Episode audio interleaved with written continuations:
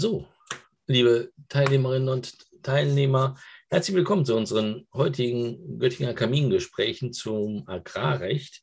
Ähm, ich freue uns, wir freuen uns, dass Sie uns die Treue halten. Wir haben vorher schon darüber gescherzt, dass es eigentlich ja kein Kamingespräch mehr ist angesichts der aktuellen Wetterlage, sondern eher ein äh, Swimmingpool-Gespräch, so dass der Hintergrund vielleicht ein anderer sein ähm, sollte. Umso dankbarer sind wir, wie gesagt, dass Sie nun heute gleichwohl dazugeschaltet haben und ähm, uns begleiten und aktiv mitwirken ähm, bei der Erörterung und Erfassung eines Problems, ähm, das äh, nun äh, europaweit ähm, eine große Rolle spielt und die Sensibilisierung ähm, ausgelöst hat im Hinblick auf den Tierschutz, nämlich das Problem oder die Herausforderung der Tiertransporte.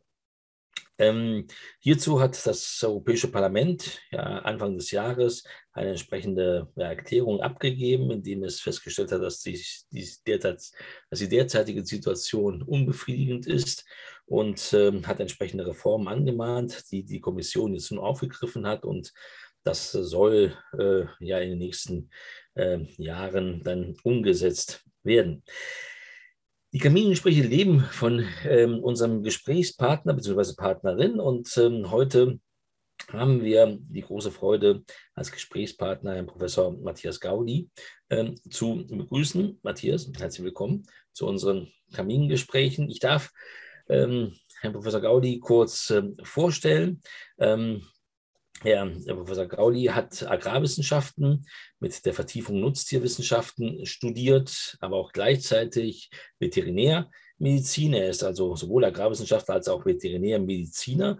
Er hat das nicht nur studiert, sondern hat auch in beiden Bereichen promoviert, ähm, hat daher eine umfassende Kenntnis und äh, Wissen um ähm, Tier, Tierwohl ähm, und Tieransprüche oder Bedürfnisse. Ähm, sein Werdegang akademisch äh, kann wie folgt zusammengefasst werden. Zunächst einmal Assistenzprofessor in Gießen, dann eine besondere Auszeichnung, dabei nämlich in Göttingen, was natürlich uns auszeichnet, ähm, dass wir ihn für eine kurze Zeit hatten, aber nicht halten konnten, denn er ist dann nach Bozen gegangen in Südtirol, wo er den Lehrstuhl für Produktionssysteme der Nutztiere ähm, wahrnimmt. Ähm, gleichzeitig war Herr Professor Gauli nun Präsident der Europäischen Vereinigung für Nutztierwissenschaft. Nochmals herzlich willkommen und vielen Dank, dass du heute hier bereit stehst für Fragen und Antworten. Sehr gerne. Guten Abend. Guten Abend. Ähm, das ist auch das, das, das, Stichwort für Sie, liebe Teilnehmerinnen und Teilnehmer, Fragen und Antworten. Sie sind aufgefordert, ähm, nun auch aktiv mitzuwirken, indem Sie auch Fragen stellen können. Aus organisatorischen Gründen ähm, muss äh, oder beschränkt sich das auf äh, schriftliche Fragen, die Sie über die entsprechende Funktion ähm, nun eingeben können. F und A ähm, ist die Funktion, ähm, über die Sie Fragen formulieren können. Wir sammeln die Fragen und werden zu gegebenen Zeitpunkt unser Gespräch unterbrechen und ähm, dann hierzu die Fragen stellen. Unterbrechen ist das Stichwort wiederum dafür, dass ich Ihnen die dritte Person vorstelle, die hier nun sichtbar ist auf dem Bildschirm. Das ist nämlich Herr äh, Jonas Lohstroh. Herr Lohstroh ist wissenschaftlicher Mitarbeiter am Institut für Landwirtschaftsrecht äh, und äh, Doktorand bei mir. Ähm, und ähm, er wird insoweit hier die Fragen zusammenfassen, beziehungsweise dann entsprechend vortragen, damit äh, wir sie dann oder Herr Professor Gauli sie dann entsprechend beantworten ähm, kann. Nun, ähm, bevor wir loslegen und ähm, insoweit die Gelegenheit nutzend, dass Sie vielleicht jetzt mit einer gewissen ja, fachlichen Laiensicht das Ganze noch betrachten des Tiertransportes, würden wir Ihnen gerne erst einmal eine Eingangsfrage stellen, die wir dann am Ende der Veranstaltung nochmal wiederholen, um zu schauen, inwiefern diese Veranstaltung nun einen Sinneswandel oder vielleicht ein Lernziel erreicht hat äh, oder ob sie ihre Meinung insoweit nur bestätigt hat. Ähm, insoweit bitte ich Sie kurz an dieser Umfrage, die natürlich anonym ist, ähm, teilzunehmen und ähm, insoweit sich dann nun hier zu positionieren, wobei wir natürlich nicht überprüfen, inwiefern Sie persönlich Ihre Meinung ändern. Das äh, überfordert unsere Fähigkeiten. Das soll uns ja auch nicht interessieren, äh, der Einzelne, sondern es geht ja um die entsprechende Gesamtmeinung, die sich hier insoweit bildet. Äh, während Sie das jetzt nun äh, machen, sind wir schon weit. Ähm, kann ich aber schon mal loslegen. Ähm, Matthias, wir duzen uns, deswegen sollten wir hier auf der Ebene auch bleiben. Ähm, erläutere uns doch bitte mal, ähm, wie wir uns äh, dem ganzen Jahr sozusagen aus einer rechtlichen und damit aus einer empirisch ja, nicht existenten Perspektive nähern. Einfach die Notwendigkeit, warum gibt es überhaupt Tiertransporte? Wäre es nicht einfacher, das Ganze nun äh, oder die Tierhaltung äh, und die Versorgung mit Fleisch ohne entsprechende Transporte durchzuführen? Das wäre eine schöne Sache, funktioniert aber aus verschiedenen Gründen nicht. Das sind äh, verschiedene Ebenen der Transporte vielleicht zu unterscheiden. Wir haben einfach mal, ich glaube, das leuchtet jeden ein, Transporte auf den Betrieben, innerhalb der Betriebe. Wir haben beispielsweise die Tage Tiere auf die Alp gebracht, die wurden nicht betrieben, sondern zum Teil eben mit den LKWs dort hochgefahren. Wir haben die Notwendigkeit, Tiere zu einer tierärztlichen Versorgung zu bringen. Wir haben also schon mal da eine gewisse Zahl an Transporten, die zwingend notwendig sind. Was zahlenmäßig, aber das ist wahrscheinlich die Frage, die dich auch bewegt, was zahlenmäßig natürlich ganz anders zu Buche schlägt, sind dann am Ende der Produktion, wenn die Tiere in Richtung Schlachtung gehen. Ähm, das ist dann eine andere Größenordnung. Da spielen verschiedene Gründe eine Rolle, warum wir das nicht auf den Betrieben machen. Das haben wir schon seit vielen hundert Jahren nicht mehr so gemacht, sondern wir haben sie tatsächlich dann zu Spezialisten geschickt. Das waren Schlachter, das waren Metzger. Nun ist das Problem entstanden, dass die Wege dorthin deutlich weiter geworden sind über die Jahre. Das hat einfach auch was mit dem strukturellen Wandel der landwirtschaftlichen Betriebe zu tun. Selbst in den letzten 20 Jahren hatten wir zum Beispiel einen Wandel im Mastschweinerbereich. Da hatte man Durchschnittsbetrieb 200, äh, 300 Mastplätze. Das ist heute das Zehnfache.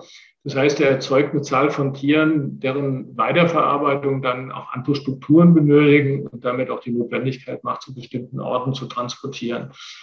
Das sind diese Schlachthoftransporte, die zwingend notwendig sind. Das ist also unmöglich. All die Tiere, die wir pro Jahr schlachten, das sind so circa 700, 800 Millionen allein in Deutschland vor Ort zu schlachten. Gibt es kleine Nischen, es gibt auch kleine Ansätze wie eine mobile Schlachtung, aber in der Breite ging das nicht. Das ging aus tierhygienischen Gründen nicht, das ging aus arbeitstechnischen Gründen, aus ökonomischen Gründen nicht. Das ist aber auch nicht so problematisch, solange die Transporte vernünftig sind und in einer bestimmten Zeitdauer ablaufen. Da haben eben die Konzentrierungsprozesse auf beiden Seiten stattgefunden. Landwirtschaftlicher Betrieb, Schlachthöfe sind heute weniger als noch vor 10 oder 15 Jahren. Und damit sind die Strecken länger geworden. Und dann gibt es eben noch die anderen Kategorien. Und ich denke, da werden wir sicher mal drauf kommen, weil da viel häufiger nachgefragt wird, warum muss das sein? Schlachttiere zum Beispiel in Drittländer äh, zu transportieren, wo sie dann dort geschlachtet werden. Das ist also die Frage, warum man da nicht das geschlachtete Tier eigentlich transportieren kann. Da kommen wir sicher noch mal drauf. Aber kurzum, deine Frage ist klar damit zu beantworten. Es gäbe keine tierische Erzeugung auf landwirtschaftlichen Betrieben. Es gäbe keine Produkte, wenn wir nicht transportieren würden. Gut, ähm, und das leuchtet mir ja auch ein, was den Transport äh, vom Stall zum Schlachthof äh, angeht. Aber dann gibt es ja natürlich auch diese Transporte, von denen man wieder hört, dass Kälber eben transportiert werden zur Weitermast oder zur Weiterzucht, äh, ähm, dann in äh, anderen Betrieben. Ähm, und äh, das ist sozusagen, dass man eine Art ja, Karussell gibt. Äh, der ja. Tiertransporte. Ist denn sozusagen ein Multifunktionsstall nicht denkbar, in dem ein Tier geboren, aufwächst und dann von dort aus zur Schlacht gebracht werden kann? Ja, ich, äh, ja ist gut, gut, dass du das nochmal fragst. Das ist nämlich ein wichtiger Punkt, den man nicht vergessen darf. Das ist auch ein Grund für die Zunahme von Transportzahlen, ist einfach die Spezialisierung auf den Betrieben.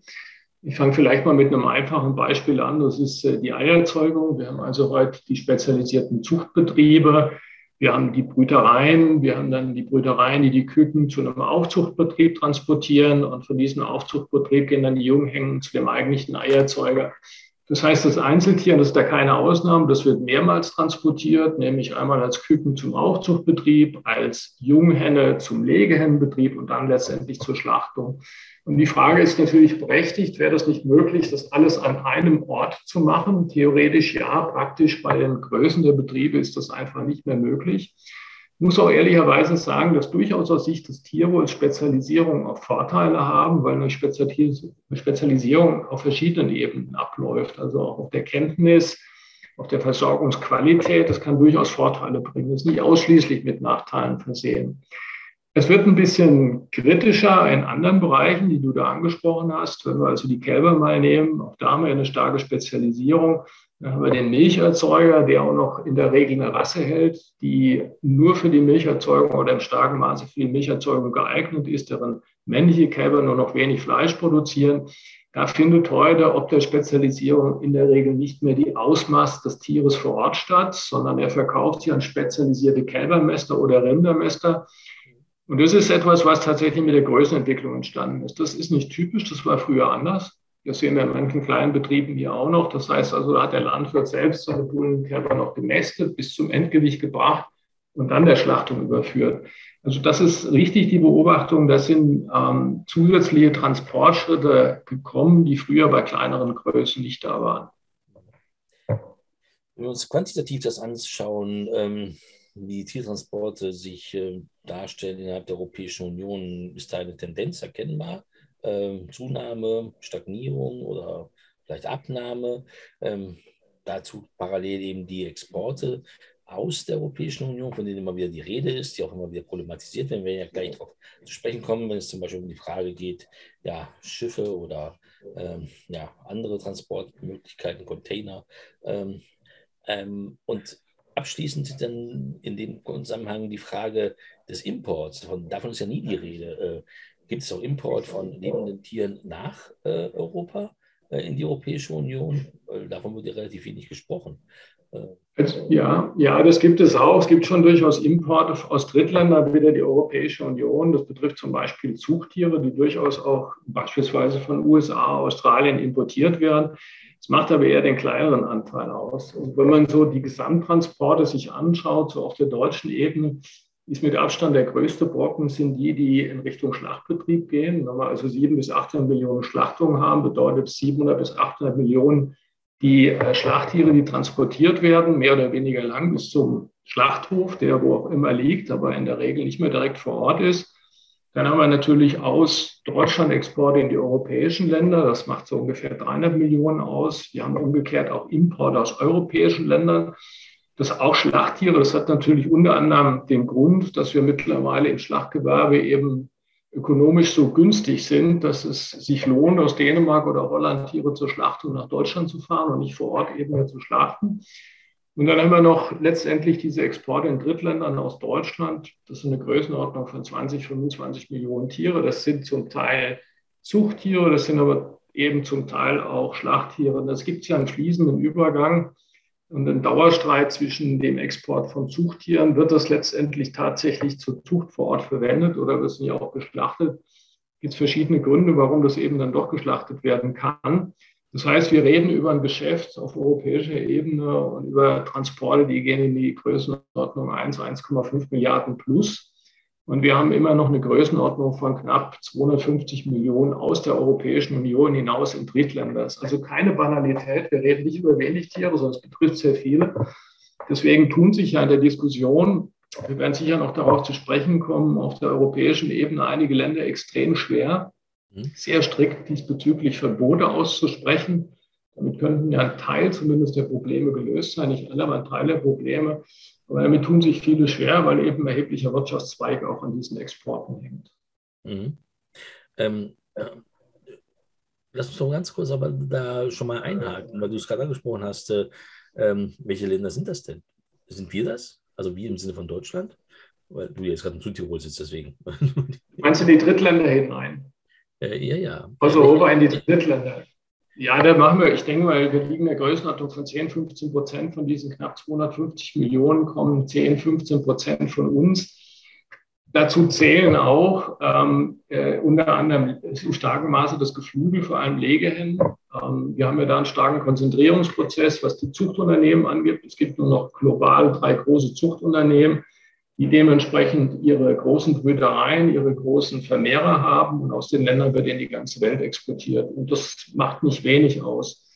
Transport von Legehennen wir machen da keinen Unterschied zwischen Geflügel, das sind auch Tiere, die empfinden können, das sind auch Tiere, die Schmerzen leiden, Schäden erleiden können. Für uns ist das gleichermaßen wichtig, wenngleich die Regulierung, das werden wir vielleicht auch noch mal sehen, wenn wir über Tierarten sprechen, beim Geflügel deutlich hinter den anderen Tierarten zurückstehen. Mhm. Da wird einfach Geflügel sehr häufig im Tierschutz ein bisschen stiefmütterlich behandelt. Das hat vielleicht was mit der Zahl zu tun, das hat vielleicht auch was mit dieser gefühlten Distanz zu der Tierart zu tun, während uns offensichtlich Rind oder Schwein ein bisschen näher steht. Da gibt es einen erheblichen Nachholbedarf. Mhm. Äh, die europäische Dimension hast du uns jetzt nun äh, deutlich ähm, äh, ja, dargelegt. Äh, das wirft natürlich die Frage auch für einen Juristen oder eine Juristin, ähm, ja, wo ist das geregelt? Dann knüpft das Ganze ja auch an die entsprechende Umfrage an, die wir am Anfang gestartet haben, die übrigens welches Ergebnis äh, erbracht hat, Herr Luchstroh? Ähm, also 77 Prozent haben mit Ja gestimmt und 23 Prozent mit Weiß ich nicht. Und niemand mit Nein. Naja, ah also es besteht offenkundig ein, äh, ein, ein Konsens, ein starker Konsens äh, dahingehend, nicht ausschließlich, aber starker Konsens dahingehend, ähm, nun, dass die Europäische Union hier äh, harmonisierend tätig werden ähm, soll. Ähm, ist sie das denn nicht? Ich meine, wenn ich jetzt äh, Tierschutz und Transport äh, eingebe, dann kommt das erste Tierschutzverordnung ähm, rein und äh, dann sehe ich auch gleichzeitig aber auch, dass es eine deutsche Tierschutzverordnung gibt. Wie stehen denn die beiden im Verhältnis zueinander? Also das wisst ihr Juristen ja besser als ich. Das folgt den üblichen Regeln innerhalb der EU. Wir haben also die übergeordnete Verordnung, die den Schutz, so heißt es so schön, von Tieren beim Transport sichern soll. Das ist der EU-Rahmen, das ist die Vorgabe. Das ist wie bei allen EU-Vorgaben, Verordnungen, ich sage mal, der schwächste, schwächste Kompromiss, der zwischen den Ländern gefunden wird. Äh, dann haben natürlich die Länder, das gilt auch für die Tierschutzgesetzgebung, für alle anderen auch, äh, erstmal die Verpflichtung, das zu übernehmen, mindestens eins zu eins. Aber sie können natürlich mit ihren Tiertransportverordnungen, die wir in Deutschland haben, durchaus darüber hinausgehen. Mhm. das ist auch sinnvoll, äh, dass wir diejenigen, die dem Thema ähm, etwas aufgeschlossener sind, diese Spielräume nutzen. Beim Tiertransport ist es eine spannende Frage, weil wir relativ schwierig ja nur in die Gesetzgebung der Nachbarländer eingreifen können, die sich ja alle an die EU-Regulierung halten, aber eben möglicherweise ihre nationalen Verordnungen eins zu eins anpassen. Das heißt also, wenn wir Transporte, die dann über die Grenze gehen, schärfer regulieren, da haben wir ein Problem mit der Auslage des äh, EU-Rechts. Das können wir nicht so ohne weiteres machen. Wir haben aber im Prinzip grobe Rahmenbedingungen, die vorgegeben sind durch die EU. Ähm, jetzt hat ja, du hast es eben zu Recht gesagt, die EU-Kommission festgestellt, dass die Länder weit hinter dem zurückbleiben, was wir auch national ja umgesetzt haben, dass wir da also ein ganz klares Vollzugsdefizit haben, hat deshalb jetzt auch nachgebessert, will nachbessern, will überarbeiten und aktualisieren. Wir reden ja immerhin über eine Verordnung, die jetzt gut 17 Jahre alt ist. Wir haben auch Wissenszuwachs, das können wir sicher mit Recht behaupten, in dieser Zeit gewonnen. Wir sind jetzt in einem Stadium, in dem Stakeholder befragt werden nach Folgeabschätzungen bei möglichen Regulierungen. So ist das üblicherweise. Ähm, je nach Stakeholder befragt, werden da wahrscheinlich äh, Weltuntergangsszenarien an die Wand gemalt, wenn bestimmte Regulierungen kommen. Was dann am Ende übrig bleibt, muss man sehen. Äh, für Deutschland muss man sagen, wir sind ein Stückchen über die Verordnung ohnehin schon herausgegangen und haben jetzt nochmal zum Jahreswechsel in einigen Punkten nachgeschärft. Äh, dabei sind zwei Punkte, finde ich, ziemlich bedeutend und werden tatsächlich einen Unterschied ausmachen. Das ist einmal, dass wir innerhalb von Deutschland bei Schlachttieren Transporte, die über dreieinhalb Stunden gehen oder viereinhalb Stunden gehen, nicht mehr durchführen können, wenn die Außentemperatur 30 Grad überschreitet. Ähm, das klingt zunächst mal nicht viel, aber das ist ein erheblicher, ein erheblicher Einschnitt. Diese Regulierung haben wir bisher eben nicht. Wir haben bei Langtransporten die Regulierung, dass wir nicht über die 30 und unter die 5 Grad gehen dürfen, plus minus 5 Grad Celsius. Das ist eine ganze Menge. Vielleicht können wir nachher noch mal drüber sprechen. Die Schwäche ist da auch, dass wir uns nur an Temperaturen aufhängen. Luftfeuchte spielt hier überhaupt keine Rolle. Und jeder von uns weiß, dass Luftfeuchte für die Thermoregulation nicht unwichtig ist. Aber der zweite Punkt, und das ist ein wirklicher Paradigmenwechsel, der betrifft die Kälber. Ab 23 ähm, dürfen Kälber nicht mehr transportiert werden, die jünger als 28 Tage sind. Wir liegen jetzt so bei 10, 14 Tagen. Äh, das ist ein echter Paradigmenwechsel. Und das bedeutet auch auf der Ebene der Milcherzeuger, also dort, wo diese Kälber anfallen, äh, dass die sich darauf einstellen müssen, eben die Kälber länger zu halten. Gleichermaßen macht es aber auch deutlich, wie problematisch diese Gesetzgebung ist. Diese 28 Tage äh, sind so mal entstanden, weil man sagt, das ist der Zeitraum, in dem Kälber zur eigenen Immunabwehr langsam in der Lage sind. Das heißt, sie können Antikörper bilden und haben nicht mehr die physiologische Schwäche, dass sie angewiesen sind auf die Antikörper, die man über das Kolostrum bekommen sind. Bei genauer Betrachtung der Literatur muss man sagen, ja, da startet das Immunsystem, aber es ist noch nicht, es ist noch nicht bei Vollgas, sondern es ist weit weg davon, sodass man also gut sagen kann, das ist ein Kompromiss, aber ein Kompromiss, der sehr stark einmal mehr zu Kosten und Lasten des Tieres geht. Aber es ist ein Schritt nach vorne. Ein weiterer Schritt nach vorne ist, dass man im Bereich der äh, Tatbestände oder Verstoßtatbestände endlich mal diese direkt Bußgeld bewährt hat. Das war vorher nicht der Fall. Das heißt also, bei bestimmten Verstößen äh, gab es keine Möglichkeit, direkt Bußgelder auszusprechen. Dazu gehören so Dinge wie Überladungen, dazu gehören Dinge, Tiere sind äh, im letzten 10 Prozent der Trächtigkeit transportiert worden und, und, und. Also da gab es ein, da gab, jetzt gibt es mal einen Schritt nach vorne, der optimistisch macht, aber der sicher noch weit hinter den Erwartungen von vielen NGOs zurückgeblieben ist, weil schon noch eine ganze Reihe von Regulierungen, die man sich wünschen würde, deutlich fehlen. Wenn ich das äh, mir jetzt konkret am Beispiel vorstellen muss, dann äh, muss ich, dann sehe ich das vor mir, dass äh, jetzt ein Tiertransport, der innerhalb Deutschlands stattfindet, nun auf der Grundlage der europäischen Verordnung mit deren geringeren Standards ähm, nun durchgeführt wird, plus äh, den Voraussetzungen der deutschen Tierschutzverordnung, ähm, die zum Teil höhere Standards hat. Okay, was passiert aber beim grenzüberschreitenden Transport? Ähm, welche Standards gelten da? Was überprüft dann die Veterinärbehörde? Also tatsächlich gelten ja da die europäischen Standards, wenn wir grenzüberschreitende Transporte machen. Das wäre jetzt ganz neu, dass bei diesem viereinhalb Stunden Transport, der bezieht sich aber auf den Transport innerhalb von Deutschlands, insofern ist dem Konflikt da mal vorsichtig aus dem Weg gegangen. Das heißt also, ich kann jetzt nicht äh, unten aus dem Saarland ins Elsass rüber transportieren, dann zählt schon diese Verordnung nicht mehr. Was auch deutlich macht, dass wir eben du hast vielleicht Glück als Tier und wirst innerhalb Deutschlands transportiert, diese viereinhalb Stunden hast aber vielleicht auch Pech und gehst über die französische Grenze. Das ist natürlich ein eigenartiges Verhältnis oder eine Vorstellung von Tierwohl. Entweder gilt das für alle, wir wollen Schäden, Leiden und Schmerzen bei allen äh, vermeiden oder eben nur bei zufällig privilegierten Tieren. Und das trifft dann ja auch für die Transporte außerhalb Europas zu. Und genau das ist ja die Kritik an, die sie sagt, wir haben doch eine Vorstellung von Tierwohl, wir haben auch eine Vorstellung wie es beim Transport idealerweise sein, wenn er denn stattfinden muss. Und der sollte für alle gelten, nicht ausnahmsweise. Mhm. Wir kommen am Ende wahrscheinlich auf die Frage zurück, die du den Zuschauern gestellt hast, ob es da auf der europäischen Ebene vielleicht auch eine Verschärfung, eine schärfere Regelung braucht. Mhm.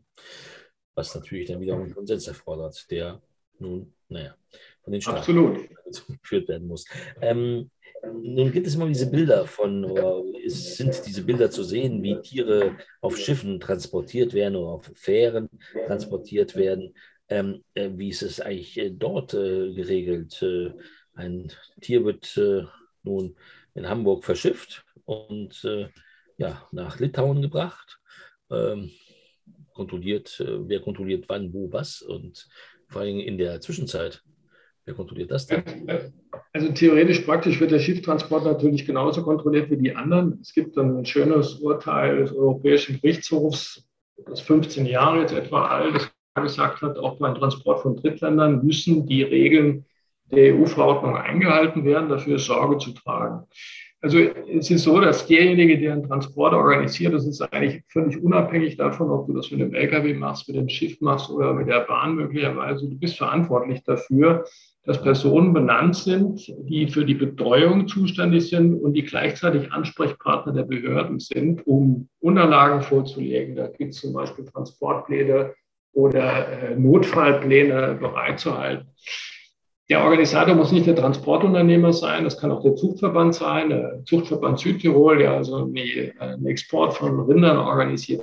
Der muss dafür sorgen, dass Personen zuständig sind. Das gilt eben dann auch für das entsprechende Schiff Tatsächlich gibt es dann den Einzelfall bei Schiffen, bei denen direkt verladen wird und entladen wird, die heißen Roro-Schiffe, dass dort der Kapitän tatsächlich äh, und nicht irgendwie der Kombüse oder der, der Küchenchef verantwortlich dafür ist, dass Technik überprüft ist, Notstromaggregate laufen, Alarmanlagen angeschaltet sind. Ansonsten sind alle Personen theoretisch und praktisch, die auf Schiffen tätig sind, müssen Sachkunde im Umgang mit den Tieren haben. Ähm, und dann kommen wir natürlich zu dem Problem, es gibt ja viele Schiffe, die äh, unter den Flaggen von Ländern laufen, die es mit bestimmten Dingen nicht so ernst nehmen. Es gibt das klassische Beispiel der Turbo-Fähren, ähm, bei denen äh, also nicht nur technische katastrophale Zustände herrschen, sondern auch verschiedene andere katastrophale Zustände auf dem Schiff.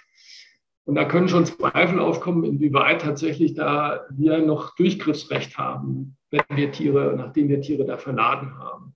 Mhm. Ähm, man wird sich auch die Frage stellen, was passiert denn eigentlich auf so einem Schiff, wenn es mal ähm, in, zu einer Erkrankung beim Einzeltier kommt? Und die Antwort ist ganz einfach, da passiert in der Regel nichts. Also wir haben da keine Tierärzte vor Ort, sondern der Notfallplan, der hat dann zwar ein Szenario dargelegt, in der Regel ist das Szenario begrenzt aber auf Nottötungen. Also bei extremen Verletzungen beispielsweise diese durchzuführen. Insofern darf man, ob der Zahl an Tieren auf den Fähren, ob der Dichte der Tiere auf den Fähren, ob der Transportdauern erhebliche Zweifel haben, äh, was das Tierwohl angeht. Also es ist weitestgehend außerhalb unserer Kontrollen, was da passiert. Und deswegen äh, bin ich relativ stark dafür, so wie es die Neuseeland ja auch gemacht haben, zu sagen, das ist etwas, was wir einfach unterbinden müssen. Neuseeland importiert und exportiert keine. Ja, Neuseeland, hat es auch eine, eine, Krise gebraucht. Das sind also vor Neuseeland einige tausend oder hundert Rinder mit einer Fähre untergegangen. Danach hat man sich mal überlegt, ob das der richtige Weg ist aus Sicht des Tierschutzes. Man hat relativ weitgreifende Regulierungen eingeführt. Mhm, okay. Ähm, äh, du hast vorhin angesprochen, dass es ähm, divergierende ja, sagen, ähm, Standards gibt, äh, je nach Tierart. Äh, du hast die ja. Äh, Hühner, äh, Hühner angesprochen, ähm, die geringeren Standards äh, unterstehen als ähm, ja, andere Tiere. Kannst du dazu noch mal kurz was ausführen? Ja, das wird, das wird, ja jedem einleuchten, dass die Tierarten unterschiedliche Ansprüche an Platz beispielsweise haben, an Gruppengrößen, ob sie in unterschiedlichen Geschlechtern transportiert werden können, wie zu füttern ist, ob sie beispielsweise, wenn sie in der Laktation sind, also Milch geben, wann sie gemolken werden müssen. Mhm. Und die Verordnung versucht dem Rechnung zu tragen, indem er also nicht nur unterschiedliche Transportzeiten definiert hat, so unterschiedlich sind sie gar nicht, sind relativ ähnlich, aber vor allem was die Versorgung, das Flächenangebot und ähnliches auf den Transportern angeht, das reguliert hat für die einzelnen Tierarten. Das, äh, damit wird man natürlich teilweise den Tierarten gerecht. Äh, wird vielleicht schon deutlich, dass meistens die Definition bei Besatzung Beladedichten über Kilogramm Tier und nicht über, über die Tierzahl selbst äh, erfolgt, was sicher problematisch ist, nicht nur bei der Kontrolle, mhm. sondern auch bei der großen Variation, sage ich mal, was die Tiere und was den die individuellen Bedarf von Tieren angeht. Aber da versucht man dem etwas Rechnung zu tragen. Ähm, das, man ist aber weit davon entfernt, den tatsächlichen Bedürfnissen der Tiere 100 Prozent nahezukommen. Es gibt von Fachleuten die klare Aussage zum Beispiel, dass es eigentlich für Kälber, die nicht abgesetzt äh, worden sind, hat sogar mal eure Landwirtschaftsminister Frau Klöckner hat mal gesagt, es gibt eigentlich keinen Transporter, der die Regeln ähm, der Verordnung erfüllt, nämlich der funktioniert. Man muss sich vorstellen, die Kälber, die nicht abgesetzt sind, kommen auf die LKWs, haben dort theoretisch und praktisch Drängen zur Verfügung, haben die Dränge aber noch nie gesehen, können mit Nippeln nicht umgehen, sind extrem gestresst. Äh, da muss man sich ernsthaft die Frage stellen, wie soll da tatsächlich eine Flüssigkeitsaufnahme funktionieren? Und das tut sie eben auch nicht. Insofern ist man mit den 28 Tagen schon mal ein bisschen näher an der Sache. Bei einigen hat man einfach nicht den Mut und hat gesagt, es ist kein tiergerechter Transport möglich. Schlussfolgerung, wir lassen das nicht zu, äh, weil es ja eigentlich die Verordnung auch vorgibt, dass wir erstens mal äh, Transporte auf Mindestmaß zu begrenzen haben und dann, dass sie eben den Tieren entsprechend tiergerecht zu erfolgen sind. Wenn das nicht möglich ist, dann muss man so ehrlich sein und muss entsprechend Transporte stoppen muss man ja nur hoffen, dass äh, bei einem anderen Parameter des Tierschutzes im Zusammenhang mit dem Tiertransport, nämlich bei den Transportzeiten, ähm, das doch relativ einfach sein müsste. Man setzt äh, bestimmte Transportzeiten fest, äh, nach entsprechender Feststellung der Zumutbarkeit äh, für das Tier und äh, dann ist äh, ja, Das ist doch klar. Nun äh, gibt es auch darüber immer wieder Diskussionen. Ich kann mich erinnern, äh, als ich ja letztens äh, bei dir in, im Boots war, die Diskussion, die dort äh, öffentlich geführt worden ist, im Zusammenhang mit der Divergenz zwischen Transportzeiten und Fahrradzeiten und äh, Ruhezeiten der Fahrer. Ähm, äh, sind Transportzeiten also doch nicht so eindeutig objektive und klare Parameter, ähm, an die. Ja, also dann wie soll ich das erklären? Natürlich sind Transportzeiten, das ist natürlich sinnvoll. Das ist das Erste, woran man denkt, dass man sagt, wir limitieren Transportzeiten. Die sind einmal limitiert, äh, auch über die Zulassung dann von Transportunternehmen, über die Notwendigkeiten von Ausstattung von, von Transportern in die Größe normaler Transport bis acht Stunden und Langstreckentransportern über diese Zeit hinaus. Und dann hat man mal gesagt, das Schwein maximal 24 Stunden muss ständig Tränke haben, das Rind maximal 29 Stunden, nach 14 Stunden braucht es eine Stunde Fresspause. Dann müsste und muss das Tier entladen werden, muss 24 Stunden irgendwo äh, ruhen können in der Kontrollstelle und dann darf es aber theoretisch und praktisch weiter transportiert werden. Was sind die praktischen Probleme damit? Ich meine, jeder, der mal über eine Autobahn fährt, weiß, äh, dass acht Stunden schnell zu zehn werden können. Das ist auf den Autobahnen üblich. Jeder weiß und ist schon gefahren, dass es im Sommer äh, einen Unterschied macht, ob ich acht Stunden fahre. Das kann bei einer guten Temperatur von 20 Grad auf dem Transporter für das Tier deutlich weniger belastend sein, zehn Stunden zu fahren beispielsweise. Das hängt ja auch von den Umweltbedingungen ab. Und äh, diese Umweltbedingungen, die sind im Moment so großzügig definiert über die Temperaturen, dass wir sagen müssen, das ist eine erhebliche Belastung, diese Stundenzahlen. Ein großes Problem für die Behörden ist auch tatsächlich nachzuweisen, wo ist denn die Endstelle des Transportes. So, wenn ich jetzt beispielsweise hier einige hundert von Kälber an eine Endstelle nach Pisa transportiere, ist die Frage, was passiert denn da vor Pisa? Ich kann ja das dem neuen Besitzer und Eigentümer, kann ich ja nicht verwehren, dass er die am nächsten Tag weiterverkauft an den nächsten. Das ist nicht in der Theorie, sondern in der Praxis, sondern da geht es auf die nächste Reise zum, zum Mastbetrieb. Das kann dann innerhalb von acht Stunden sein, es kann länger sein. Das heißt also, die Überwachung ist extrem schwierig, so wie sie heute ist, weil wir eben nicht die B- und Entladung und an den Endstellen kontrollieren, sondern wir verlassen uns darauf, dass der gibt Enddestination an, das ist die Enddestination. Und es ist noch nicht mal illegal, wenn er es am nächsten Tag weiterverkauft. Was, wir aber, ich muss mir als Jurist ja zustimmen, das ist schwierig, wenn ich hier ein Rind bestelle, die liefern mir ein Rind aus Deutschland, das bekomme ich hierher, mein Nachbar kommt vorbei und sagt, das gefällt mir gut, kann ich das kaufen? Dann wird mich wahrscheinlich äh, die Rechtslage ähm, nicht davon hindern, das zu verkaufen. Und wenn er es dann wiederum acht Stunden weiterverkauft, dann haben wir, haben wir die Grundlage des Problems. Das heißt, es klingt relativ gut. Das ist sicher auch ein richtiger Ansatz, aber in der praktischen Kontrolle und Überwachung ist das nur eingeschränkt tatsächlich realisierbar und umsetzbar. Ähm, auch in einer digitalen Welt, wo man mit einem Chip arbeiten könnte und sagen könnte, jedes Tier wird gechippt und man kann dann sozusagen nachvollziehen. Doch, das, das ist ja auch so bei den Lang Langstreckentransporten, da wird die digitale Welt eingesetzt. Sie müssen ja Navigationssysteme haben und da kann man nachher kontrollieren, ob das auch tatsächlich stimmt. Im Moment ist es noch nicht so ähm, auf europäischer Ebene, dass unbedingt die auch die Daten herausgeben müssen. Das ist manchmal Bußgeld bewährt, das hat man jetzt in Deutschland verändert und damit ist natürlich das ad absurdum geführt. Also wenn ich nicht mal kontrollieren kann, ob das nachher stimmt, habe ich ein Riesenproblem. Wenn ich es kontrolliere, stimmt es natürlich bis zur Destination. Wie in meinem Beispiel, wenn ich es morgen verkaufe, läuft das Ding wieder ab Null los. Und dann ist natürlich, ist das schwierig. Mhm. Da gibt es, und das wäre sicher auch kein schlechter Ansatz, die Forderung auch von NGOs, dass man kontinuierlich und in zwanghaften Überwachung alle Navigationsdaten permanent hat. Es wird natürlich äh, einen unglaublichen personellen Arbeitsaufwand bedingen, den im Moment die Veterinärämter nicht stemmen können. Darin mündet ja grundsätzlich das Überwachungsdefizit. Wir sind personell zu schwach aufgestellt auf den Veterinärämtern, dass wir nur stichprobenartig überprüfen können, was da passiert. Und wie der Mensch so ist, wenn er nicht überprüft wird, dann schlägt er auch gerne über die Stränge und hier in dem Fall eben zum Nachteil der Tiere, die transportiert werden. Nun setzt der Transport, wie du ja nun darlegst, äh, ja, umfassende Kenntnisse über das Tierwohl voraus, aber auch über die Rechtslage, ähm, die äh, nun der Normalsterbliche äh, nicht hat, äh, was insoweit ja dann notwendigerweise zur äh, Forderung nach einer entsprechenden, ja, nach einem entsprechenden Sachkundenachweis führt, den es gibt, wie man äh, lesen kann. Die Frage ist, ja, sind diese Sachkundenachweise eigentlich äh, dann, ja, boah, ähm, erwirbt man über diese Sachkundenachweise die erforderlichen Kenntnisse, äh, die erforderlich wären? Oder sind das. Ja, also den Sachkundenachweis, äh, den braucht es in jedem Fall, wenn jemand eine wirtschaftliche Tätigkeit im Transport ausübt und auch bei Transporten dann, die äh, über 65 Kilometer hinausgehen und wirtschaftlicher Tätigkeit verbunden sind.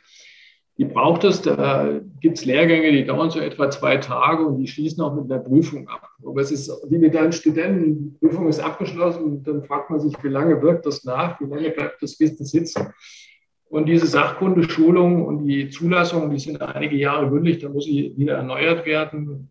Vertrauen wir mal darauf, dass es äh, grundsätzlich natürlich gut ist zu schulen und dass einiges hängen bleibt. Ähm, äh, an der Tiefe bleiben da einige Zweifel. Ich kann mir nicht vorstellen, dass sich jemand, wir haben ja in den Schulungen ja selbst nämlich auch teil, ich kann mir nicht vorstellen, dass in, zwei Tagen, ich kann jemanden sensibilisieren, ich kann Ihnen äh, die Grundlagen natürlich der Verordnung vermitteln, aber die Verordnung auf EU-Ebene und die nationale zu lesen, zu begreifen, braucht schon alleine mehr als zwei Tage. Ich kann sicher die rudimentären und essentiellen Sachen vermitteln, aber ob das dann ausreicht, äh, lasse ich mal dahingestellt. Ich habe Zweifel. Diese Zweifel werden dadurch auch belegt, dass wir doch unheimlich viel Kontrollverstöße oder Verstöße bei Kontrollen feststellen. Da geht es um Besatzdichten, da geht es auch um die Feststellung, ob die Tiere transportfähig sind oder nicht. Ähm, da bleiben häufig die Personen, die eigentlich zuständig für die Kontrolle sind, in den Fähigkeiten weit zurück. Und es wäre auch überfordert, wie kann ich einen Äcker von einem Lkw-Fahrer abverlangen, dass er die Transportfähigkeit von Rindern, Schweinen und sonstigen Tieren einschätzen kann. Ich glaube, das ist nur begrenzt möglich. Mhm. Aber es gibt den Sachkundenachweis, es gibt die Verpflichtung dazu. Ähm, damit ist es aber auch dann angetan. Mhm. Äh, kurzer Hinweis an die Teilnehmerinnen und Teilnehmer. Äh, sie sind wahrscheinlich genauso begeistert von all diesen äh, Informationen, die wir hier gerade erhalten, aber es soll sie nicht daran hindern oder abschrecken, äh, nun selber Fragen zu stellen und auch äh, den Informationsfluss in äh, die von Ihnen gewollte Richtung ähm, zu lenken. Daher nutzen Sie die Möglichkeit der Fragestellung, die ich Ihnen ja ähm, dargelegt habe. Zwischenzeitlich machen wir das einfach mal ähm, weiter und äh, ja, fragen uns einfach, ja, wie ist es denn mit entsprechenden Verstößen? Man, es gibt die Verstöße, du hast gesagt, sie sind äh, äh, zahlenmäßig äh, hoch äh, festzustellen, soweit eben Kontrollen durchgeführt äh, werden. Was, was knüpft sich denn an die Verstöße dann an Rechtsfolgen an? Ja, unterschiedlich. Das wird leider auch zwischen den Ländern ein bisschen unterschiedlich gehandhabt. Äh, die Durchführung der Kontrollen, auch die Häufigkeit der Kontrollen, das hängt stark auch von der personellen Ausstattung dann der zuständigen Veterinärämter in den Landkreisen statt. Äh, man kann sich vorstellen, es gibt Veterinärämter, da sitzt ein Beamter, der ist für die Lebensmittelkontrolle zuständig und gleichzeitig für die Überwachung der Transportaktivität. Und wenn der noch an der Autobahnachse ist, äh, was ja eigentlich fast jeder in Deutschland ist, dann ist es für ihn relativ schwer, da eine gewisse Kontrollrichte zu garantieren. Mhm. Ja, das gipfelt in Bußgeldern, die in der Regel für, den, äh, für das Transportunternehmen ausgesprochen werden, mitunter auch für die Fahrer. Manchmal trifft es vielleicht dann auch die Falschen. Das waren, äh, ich habe das mal für 2018 rausgesucht, äh, fast bei der Hälfte der Kontrollen Verstöße, um die 6000 Verstöße. Das sind unterschiedliche oder nicht adäquate Beladedichten. Das sind vor allem, und das ist sehr frappierend, der Transport von eigentlich nicht transportfähigen Tieren, falsche Dokumentation und ähnliches. Und das macht eigentlich deutlich, dass A, die Kontrolldichte nicht stimmt, denn wenn man mehr kontrolliert, das ist die Erfahrung in anderen Bereichen, dann nimmt auch die Verstoßrate eigentlich ab, weil man ja schon mit Einbußen dann zu rechnen hat. Das ist, was eigentlich den Transporteur mehr schmerzt bei der Kontrolle, ist der zeitliche Aufwand, den er bei der Kontrolle verbringen muss. Ähm, da reichen weder die Kontrolldichten noch die Sanktionsmaßnahmen. Also bis da mal zum Beispiel tatsächlich der Verbot oder der Entzug der Lizenz für Transporte genommen wird, das ist ein sehr hohes Gut. Aber das, glaube ich, wisst ihr viel besser, dass eben Berufsverbot ein sehr hohes Gut ist. Wir sehen das auch bei ähnlichen Vorfällen im Bereich landwirtschaftliche Nutztierhandlung. Da muss einiges vorfallen, bis man einem Landwirt mal für einige Jahre das Berufsverbot erteilt, also das Tierhandlungsverbot und so ähnlich ist es hier bei den Transporten leider auch. Da muss schon, muss schon einiges schiefgehen. Mhm. Ja, ähm, ich fand interessant, die, die, ja, die Formulierung, dass nicht nur die Verstöße nachgewiesen werden müssen in erheblichem Umfang, sondern auch äh, äh, nachgewiesen werden muss, dass eben nicht zu erwarten sein muss, dass diese Person künftig äh, sich dran halten wird. Wie das nun nachgewiesen wird, ist mir äh, insoweit nicht ganz klar. An jeder wird natürlich ganz äh, ja, treu äh, schwören, dass er nie wieder sowas macht, aber ähm, wenn er vernünftig ist, ja. Ja, ja. Ähm, diese, diese Kontrollen werden ähm, ja, von wem durchgeführt? Zoll, Veterinärmediziner? Das sind die Nein, in der Regel ist es so, dass die Veterinärbehörden, also wir haben eine Grenzkontrollen ohnehin die Kontrollen, aber wir reden jetzt über die Kontrollen auf Autobahnen, die Spontankontrollen, die werden von den Veterinärbehörden organisiert, äh, gemeinschaftlich mit der Polizei. Das läuft dann in der Regel so ab, man spricht sich ab, wann und wo man auftaucht. Äh, Polizei ist in der Regel dann notwendig, weil nicht jeder die Kontrolle unbedingt als sinnvoll ansieht. Dann ist schon ganz gut, wenn die Polizei dabei ist. In jedem Fall ja auch, wenn es dann um Sicherheit der Transporter geht. Dann sucht man sich den richtigen Platz und Zeitpunkt aus. Das ist gar nicht so banal. Man muss ja unter Umständen mal 150 äh, oder 200 Nassschweine abladen, wenn es notwendig ist. Das heißt, man muss abladen können. Man sorgt dann für die Infrastruktur. Das fängt dazu an, dass man sich desinfizieren, dass man sich reinigen kann, weil man will ja mehr als Einhänger auch untersuchen. Man muss eben auch dann für den Fall vorbereitet sein, wenn man Transport stoppen muss, beispielsweise, je nachdem, was da ist. Und wenn das dann alles organisiert ist, dann schlägt man vor Ort auf und dann werden Fahrtenbücher überprüft, dann werden Fahrzeiten überprüft, dann wird Beladedichte überprüft, Zustand des Hängers. Alles, was in der Verordnung auch vorgegeben ist, wie Trennwände auszusehen haben, ob eingestreut ist, ob die Wasserversorgung funktioniert. Und demnach wird dann entweder geahndet, es wird ein Bußgeld ausgesprochen, es wird der Transport im Extrem gestoppt oder es muss ein zweiter Transporter kommen, wenn überladen ist. Das wären dann die, die üblichen Vorgehensweisen. Das ist ein ziemlicher Aufwand und daher in der Regel da auch Polizei mit eingebunden ist, kann man sich vorstellen, dass der Kosten Aufwand groß ist und dass manche Behörden die Kontrolle vielleicht auch zumindest ein Stück weit scheuen, zumindest die regelmäßig, weil es personell auch kaum sich ausgeht. Und ist natürlich die einfachste Lösung zu sagen, die Veterinärämter müssen aufgestockt werden, personell, was äh, nun angesichts der aktuellen und äh, zu erwartenden künftigen Finanzlage äh, wohl kaum zu erwarten sein wird, sodass es letztendlich ja eine schöne ähm, ja, Nachricht ist oder eine Forderung, die ist, die nicht realisierbar ist, sodass man im Ergebnis dann sagen müsste, okay, wir können gar nichts mehr machen. Oder kann man sich alternative Kontrollmöglichkeiten vorstellen? Ich sprach die Digitalisierung an. Ich, man, so, man ist ein bisschen hilflos manchmal und verweist darauf, aber vielleicht ist das ja eine Möglichkeit. Also Digitalisierung hilft natürlich ein Stück weit, äh, weil bei Langtransporten, du kannst die Navigationssysteme abrufen, du kannst auch abrufen, sage ich mal, die Temperatur entwickeln auf dem Enger beispielsweise. Das setzt sich aber auch Personal voraus. Du musst ja irgendjemand haben, der tags und nachts dann die entsprechenden Daten einliest und dann unter Umständen bei einem Verstoß draußen jemand ausschickt, der den Transporter stoppt oder im Nachhinein eben möglicherweise Bußgelder ausspricht, wobei dann dem Tier nicht mehr geholfen ist, dass es auf dem Transporter ist. Aber im Prinzip ist es so, wie du sagst, es gibt eigentlich nur zwei Lösungen, aber so ist das eben im Leben. Zum einen, du investierst in das Personal und äh, erhöhst die Kontrollen äh, und das ist davon abhängig, wie wichtig dir Tierwohl ist und Tierschutz ist. Die Investition haben wir bis jetzt nicht getätigt. Ich würde es eigentlich einschätzen, wie du auch. Unter der gegenwärtigen Lage sehe ich es nicht als realistisch, dass Veterinärämter aufgestockt werden. Dann bleibt die zweite Alternative, dass man äh, die rechtlichen Rahmenbedingungen nachschärft. Und da, wo die größten Verstöße zu erwarten sind, die großen Problemzonen zu erwarten sind, dass es da entsprechende vom Gesetzgeber schon gesetzte Standards gibt. Da gehören eben vor allem mal die Drittlandtransporte dazu. Ähm, das wird eine ganze Menge ausmachen, denke ich. Da bräuchst du auch nicht die Kontrolle. Wenn die nicht stattfinden, brauchst du die entsprechende Kontrolle nicht. Oder wenn du sie reduzierst und äh, aber das ist ein gangbarer Weg, dass man sagt, kein Schlachttiertransport mehr, Zuchttiertransport, da muss man da genau hinschauen, sehe ich schon noch als sinnvoll an bestimmte Drittländer. Und wenn du bestimmte Länder auch ausschließt innerhalb der EU, in die nicht mehr transportiert wird, dann brauche ich nicht mehr kontrollieren. Und wir hätten, erheb, wir hätten einen Quantensprung im, im Hinblick auf Tierwohl erreicht im Endstadium des Tieres. Denn äh, für mich ist es extrem frustrierend. Wir haben ja überwiegend im Bereich der Nutztierhaltung, wir versuchen Ställe zu optimieren, wir versuchen Ställe besser zu machen. Und dann in den letzten Tagen des Lebens eines Tieres äh, geht es nochmal auf die Odyssee. Ähm, das ist ziemlich frustrierend, auch für Landwirte. Ja, wir haben Zuschauerfragen. Herr Lostroh, wollen Sie?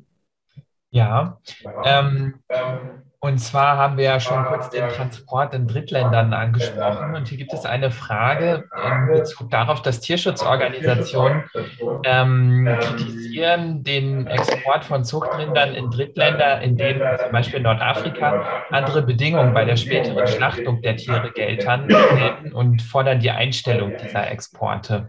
Ähm, wie sehen Sie das, diese Forderungen begründet? Ja, das, das kann man nachvollziehen. Das, die, die Exporte von Zuchttieren, äh, die sind problematisch. Also wir sagen da sehr häufig mal so ganz salopp, da müssen wir uns keine Sorgen machen, das sind wertvolle Tiere, deswegen wird besonders auf den Transport geachtet, dass da nichts passiert. Bestimmt nur teilweise. Zunächst einmal werden zwar Zuchttiere zum Teil als Zuchttier exportiert, aber kommen in Ländern an und werden unmittelbar geschlachtet. Warum ist es so? Es hat was mit Exportsubventionen der EU zu tun. Das heißt also, da gibt man dem Drittland noch eine zusätzliche Subvention, um bei uns Zuchttiere zu kaufen. Die wollen die aber vielleicht gar nicht. Und vom Landwirt ist eigentlich ganz gut, dass jetzt was zur Schlachtung ankommt, auch wenn das eigentlich ein schönes Tier wäre. Aber das Problem ist natürlich dann am Ende der Kette, es ist ganz klar, schon während der Haltung von Zuchttieren dann in den Ländern werden bestimmte Tierwohlstandards nicht mehr eingehalten, die bei uns gültig sind. Und das gilt natürlich am Ende auch für die Schlachtung. Deswegen sage ich, also Zuchttiertransporte, denke ich, muss man zusätzlich hingucken, in welche Länder dürfen wir das und sollen das noch machen. Das sind Länder, finde ich, die Mindeststandards auch in der Haltung garantieren können. Das können also nicht alle Länder sein. Und es dürfen auch keine Länder sein, von denen wir annehmen, dass unsere Zuchttiere durch die Hintertür direkt dorthin kommen, wo wir sie eigentlich nicht sehen wollen. Ähm, wenn ich vielleicht noch eins dazu sagen darf, äh, um, um auch nochmal dafür zu plädieren, es kommt ja immer wieder die Forderung, dass man sagt, das Einfachste ist doch, dass man gar keine Zuchttiere mehr exportiert. Wir können ja Sperma exportieren und Embryonen. Das kann man zum Teil machen. Wir stellen uns jetzt mal die Situation vor, die wir gegenwärtig in der Ukraine haben. Wir hoffen, dass dieser Krieg mal bald zu Ende geht. Es kann gut sein, dass da zum Beispiel Tierhaltungsstrukturen vollkommen zerschlagen worden sind während des Krieges. Jetzt wollen wir relativ schnell, dass auch die Ukrainer wieder Fleisch erzeugen können, Milch erzeugen können. Da wird es nur einen Weg geben, nämlich Zuchttiere dorthin zu liefern. Deswegen wäre mein grundsätzliches Plädoyer ein grundsätzliches Verbot von äh, Tiertransporten in Drittländer, Zuchttiertransporten in Drittländer. Aber wir müssen ganz genau hingucken, wo sie hingehen und wir müssen dann ganz sicher auch nur dahin liefern, wo die Kontrolle gewährleistet ist, ist dorthin, wo das Tier ankommt. Ähm, eine weitere Frage geht in eine etwas andere Richtung. Und zwar hatten wir ja schon über die Qualifikation der beteiligten Personen gesprochen. Und die Frage ist, wie lange sollte die Schulung der für den Transport verantwortlichen Person sein, um eine gewisse Qualität der Schulung zu gewährleisten? Das ist eine, ist eine extrem gute Frage, die sich der Akademiker, der Ausbildende äh, eigentlich jeden Tag stellt. Das heißt, wie lange brauchen einzelne Leute, bis sie bestimmte Dinge lernen können? Ähm, ich spreche mal aus meiner Erfahrung im Umgang mit, mit Landwirten oder auch mit Tiermedizinern, vor allem mit Studierenden aus der Tiermedizin. Ähm, da gibt es Studierende, die innerhalb sehr kurzer Zeit äh, sehr schnell lernen, zum Beispiel ein Tier zu lesen, ob ein Tier leidet, ob ein Tier Schmerzen hat oder nicht. Und es gibt andere, die brauchen unendlich lange, bis sie mal den Unterschied zwischen einer nahmenden Kuh und einer sich normal bewegenden Kuh sehen. Insofern kann man das pauschal leider nicht so ohne weiteres beantworten. Ich kann natürlich was machen, weil diese theoretischen Dinge abfragen. Also wie lange darf ich transportieren, wie darf die Temperatur sein? Aber dort, wo es tatsächlich um das Tier, Tierbeobachtung geht, Feststellung, ob das Tier transportfähig ist oder leidet, da wird es extrem, extrem schwer. Wir dürfen auch nicht vergessen, dass äh, die Leute, die auf diesem Lkw sitzen, das sind keine Topverdiener.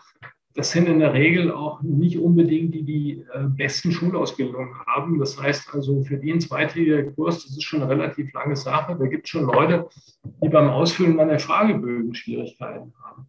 Also ist eine ganz schwierige Frage. Ähm, ich würde sagen, es muss länger sein, als das wir heute haben. Es muss vor allem deutlich nachkontrolliert werden. Und wenn jemand auffällig ist, muss er in Schulung gehen und unter Umständen muss eben auch jemand von Transporten von Tieren ausgeschlossen werden. Ja, vielen Dank. Ja, sehr gerne. Moment, ich muss mich das wieder anschalten. Ähm, vielleicht können wir im Hinblick auf diese Defizite, die wir jetzt angesprochen haben, äh, äh, äh eine nahe Zusammenfassung oder vielleicht eine Gesamtschau äh, oder Zusammenstellung uns äh, klar machen. Was sind denn jetzt so die Hauptdefizite? Du hast die, den Kälbertransport angesprochen, der bei uns ja jetzt nun etwas gemindert worden ist, dadurch, dass er um 28 Tage ähm, erhöht worden ist. Äh, Du hast die Belüftungs- oder die Temperaturen angesprochen. Was ist noch? Äh, äh, ja, das, das, ist ja schon eine ganze Menge. Also wenn wir erstmal bei den, bei den Tieren, es geht grundsätzlich um Tiere, die noch nicht abgesetzt sind, aber Kälber machen da den größten Teil aus. Das heißt also, die werden sehr früh auf den Transport geschickt, sind nicht abgesetzt, die Tränkeeinrichtungen sind nicht entsprechend und die dürfen auf Langtransporte gehen, auf Langstreckentransporte. Das sollte man schon mal reduzieren, indem die Transporte da auf maximal acht Stunden, 28 Tage, Kompromiss, mit dem man leben kann, auf acht Stunden zu reduzieren sind. Das ist schon mal der erste Punkt. Ähm, Temperatur ist eine ganze Menge, es ist ein heißes Eisen, wie ich schon gesagt habe. Also diese, diese Spanne, die für Langstrecken angegeben ist, von 5 bis 30 Grad plus minus 5 Grad. Es geht also nicht nur um extrem hohe Temperaturen, es geht auch um sehr niedrige Temperaturen, vor allem wenn da eben Richtung Osten zum Beispiel die Binder transportiert wird. Äh, die ist einfach nicht ausreichend. Ähm, Thermoregulation, die Fähigkeit dazu hängt von Kombination verschiedener klimatischer Parameter ab. Und ein wichtiger ist zum Beispiel die Luftfeuchte. Das hat jeder erlebt, der schon mal in Tropen war, war 30 Grad in den Tropen bei 70 Prozent Luftfeuchte ist etwas völlig anderes als 30 Grad dort, wo in der Wüste Sinai, wo 30 Prozent Luftfeuchte sind. Da habe ich kein Problem, einmal abzugeben. Das ignorieren wir vollkommen. Warum? Weil es technisch natürlich viel einfacher ist, als aus den beiden noch einen Index zu bilden. Aber das ist ein erhebliches Problem und vor allem, wenn ich es völlig ignoriere bei einzelnen Tierarten wie beim Geflügel, also wo ähm, ich da relativ großzügig mit solchen Parametern umgehe und deutlich den Bogen, was das Tierwohl angeht, überspannen. Zentrale Probleme sind, kontrolliere ich regelmäßig, strafe ich ab und wo gehen die Transporte hin? Wenn sie außerhalb meiner Kontrolle sind, da sollten sie nicht mehr hingehen. Das sind die Drittlandtransporte. Und ich glaube, damit haben wir die, die wesentlichen Knackpunkte angesprochen. So wie du am Anfang gefragt hast, können wir auf Transporte verzichten, müssen wir ganz klar sagen, nein, das wird auf keinen Fall gehen. Aber wenn wir dann transportieren, äh, wie du gesagt hast, notwendiges Übel ist es, aber das notwendige Übel muss mit dem Minimum von Leid einhergehen. Und da sind wir weit weg davon. Eine kurze Nachfrage. Ich habe noch gelesen, Deckenhöhe sei ein Problem. Äh, ich habe Sie verstanden. Die Deckenhöhe sei ein Problem. Deckenhöhe bei einzelnen Tieren ist das tatsächlich ein Problem. Das hat dann was mit Luftaustausch und Luftaustauschrate zu tun. Das ist auch einer der Vorschläge, die jetzt gekommen sind, das zu verändern, also Deckenhöhe zu verändern. Es gibt für die, Tierarzt, die Tierarten unterschiedliche Anforderungen. Es dürfen beim Pferd darf tatsächlich nur eine Ladehöhe da sein, beziehungsweise eine, ein Stockwerk. Es dürfen bei anderen Tierarten bis zu drei sein und da kann die Deckenhöhe erhebliches Problem sein, was die Ventilation dann angeht. Ähm, man kann sich gut vorstellen, wenn ich einen dreistöckigen Transporter habe, dass ich auch in den drei Stockwerken innerhalb von der Mitte zum Rand, von vorne nach hinten so unterschiedliche Temperaturbedingungen habe, ähm, dass es einzelne Tiere geben mag, die sitzen bei dieser Beladung in einer Temperaturzone, die sie äh, vertragen können, aber es sitzen auch andere Temperaturzonen, die nicht mehr gut tun. Mhm. Jetzt gibt es die äh, Vorgabe oder die Empfehlung, dass man mindestens drei Sensoren hat im, im Hänger. Es wird dann der Mittelwert aus den dreien gebildet. Es gibt auch ein Alarmsystem, das der Fahrer eigentlich dann auch ernst nehmen muss, wenn es angeht. Aber da sind wir weit weg davon, dass das, dass das tatsächlich optimal ist scheint das für einen Juristen oder Juristin relativ schwierig, in all diesen Feinheiten äh, nur normativ zu erfassen. Äh, einfacher wäre es natürlich, wenn einfach die Tiertransportzahl zurückgeht. Und ein so Steuerungselement, das wir jetzt nun zum Beispiel im Hinblick auf die Tierhaltung als Ganzes ja nun erleben, ist ja der Konsument. Ähm, der Konsument und sein Konsumverhalten ähm, könnten wir über das Konsumverhalten äh, nun hier die Zahl der Tiertransporte reduzieren, zum Beispiel mit der entsprechenden Forderung, dass man äh, über ein Labeling erkennt, äh, wie viele Transporte dieses Fleischstück, das ich jetzt gerade auf den Grill werfen möchte, äh, nun hinter sich äh, hat und ich mich dann möglicherweise für eins entscheide, das weniger ähm, oft transportiert äh, worden ist. Also ich eine ganz einfache Idee, aber wahrscheinlich zu einfach, oder? Oder vielleicht nicht? Ich, ich stehe so Labels grundsätzlich ein bisschen kritisch gegenüber, aber ich halte es nicht nur technisch für schwierig, ich halte es dann auch für extrem schwierig, dass das richtig eingeschätzt wird vom Verbraucher. Also, dass da die Anzahl an Transporten draufsteht, die wird bei einzelnen Tieren, die können die jetzt bei einem Tier hier aus unserer kleinen bäuerlichen Haltung, das jährlich auf die Alp gebracht wird, können zum Schlachtzeitpunkt bei 20 oder 30 liegen. Trotzdem würde ich mal annehmen, dass das wahrscheinlich nicht schlechter war als der einmalige Transport runter nach Marokko zur Schlachtung. Also äh, da hast du schon Schwierigkeiten und äh, stellt sich die Frage, ist das technisch möglich, ist es wirklich eine sinnvolle Angabe oder nicht? Ich glaube nein. Ich glaube, wir müssen auf der gesetzgeberischen Ebene ehrlich sein, scharf sein und einfach wie jetzt vorgeschlagen. Es gibt von der EU-Kommission klare Vorschläge, dass sind 17 Länder benannt, in die nicht mehr exportiert werden soll. Drittländer lässt sich nicht durchsetzen. Das ist aber das, was wir eigentlich brauchen. Wir wissen ja, wo unsere Problemfelder sind. Wir wissen ja unsere, wir kennen ja unsere Pappenheimer international, wo nicht tierschutzkonform aus unserer Sicht geschlachtet, getötet, gehalten wird. Da dürfen wir nicht hinliefern.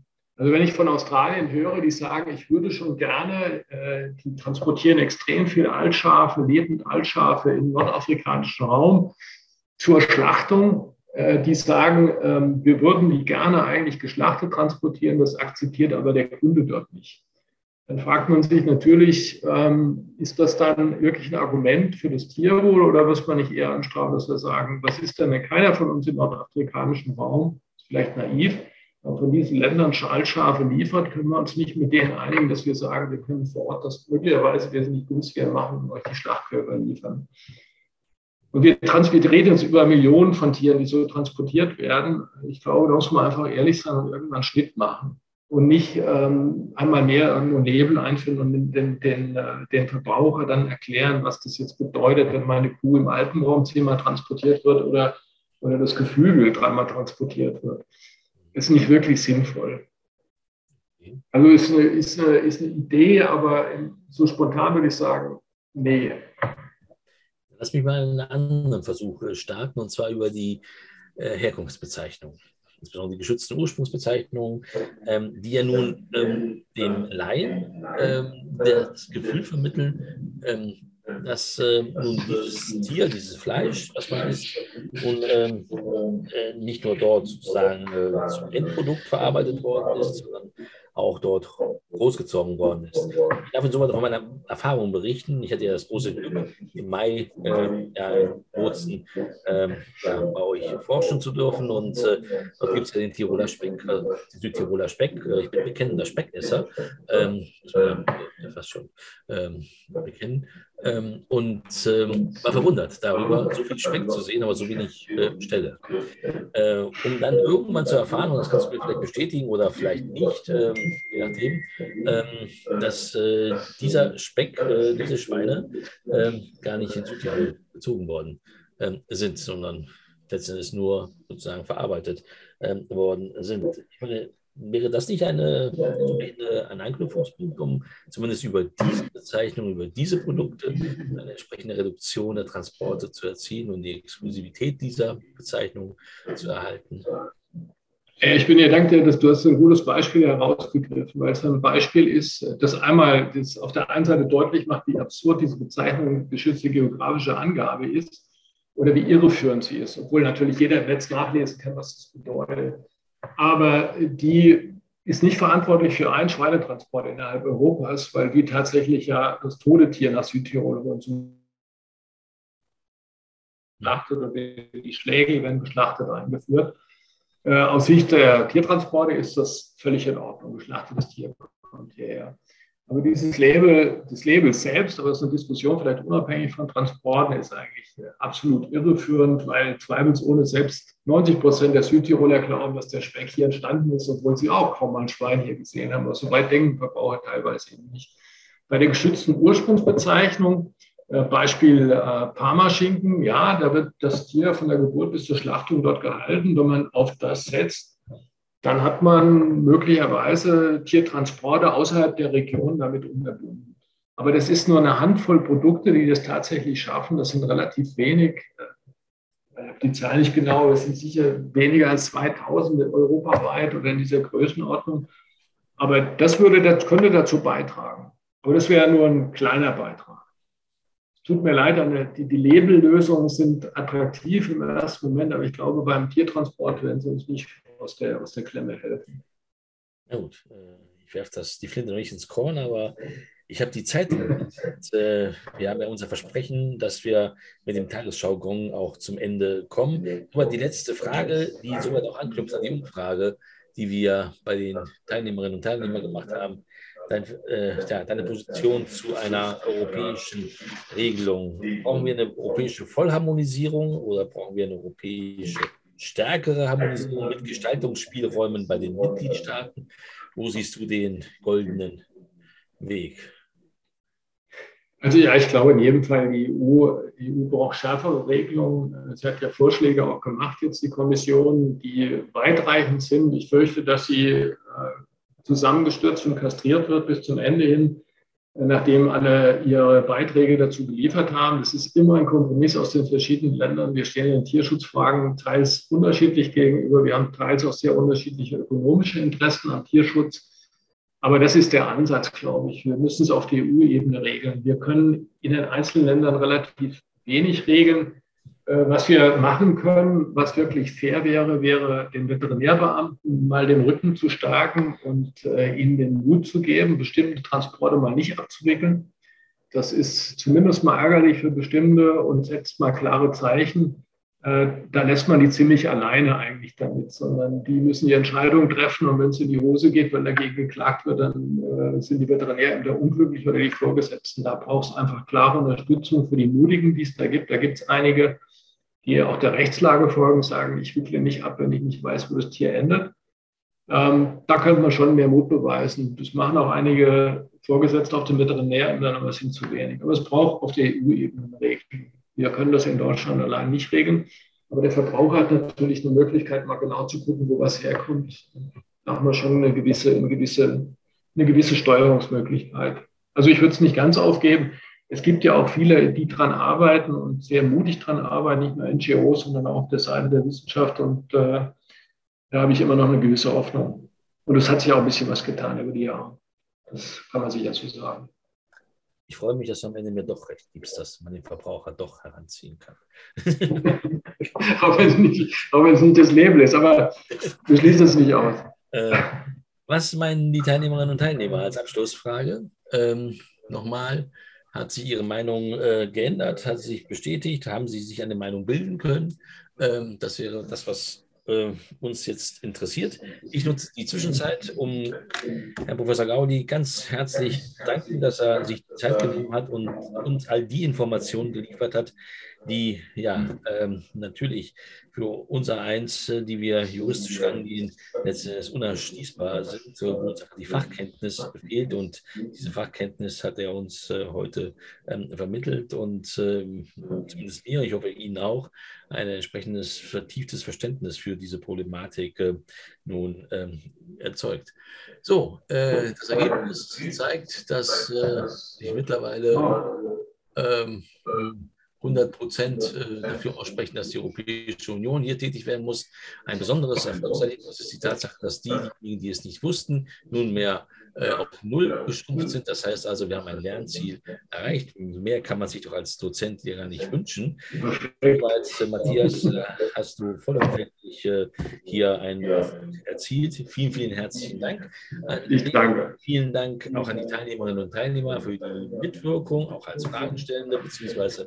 als Zuhörer. Und äh, so als Vorfreude für das Semester möchte ich Ihnen gerne schon das nächste äh, Thema vorstellen, nämlich wir werden uns dann im Oktober äh, mit dem äh, Erbrecht beschäftigen, und zwar mit dem Erbrecht, ähm, äh, landwirtschaftlichen Sondererbrecht, das äh, insoweit in Deutschland ähm, jenseits der Höfeordnung äh, als eigentlich normales ähm, ordentliches Erbrecht nun ähm, durchgeführt wird, das sogenannte Landguterbrecht und uns fragen, inwiefern dieses Landguterbrecht, das aus dem Jahr 1900 noch stammt, äh, im Licht des Agrarstrukturwandels äh, noch aktuell ist oder nicht. Dazu haben wir Frau Rechtsanwältin Anna Kiermeier gewonnen, die Partnerin bei BFGC Rechtsanwälte München ist und wir freuen uns sehr, ähm, dass sie zugesagt hat. Wir freuen uns sehr, wenn Sie die Sommerpause nutzen, sich zu erholen, sich äh, die Anregungen ja, in sich gehen zu lassen, wenn Sie Tiertransport auf der Autobahn überholen, äh, sich darüber Gedanken zu machen, was da gerade ähm, passiert. Bleiben Sie gesund, kommen Sie gesund wieder, bleiben Sie uns gewogen und erinnern Sie sich an uns, wenn es im Oktober dann wieder dunkler wird und der Kamin wieder angeworfen werden muss zu einem neuen Kamingespräch. In dem Sinne, bis dann. Tschüss. Danke. Schönen Abend. Ciao.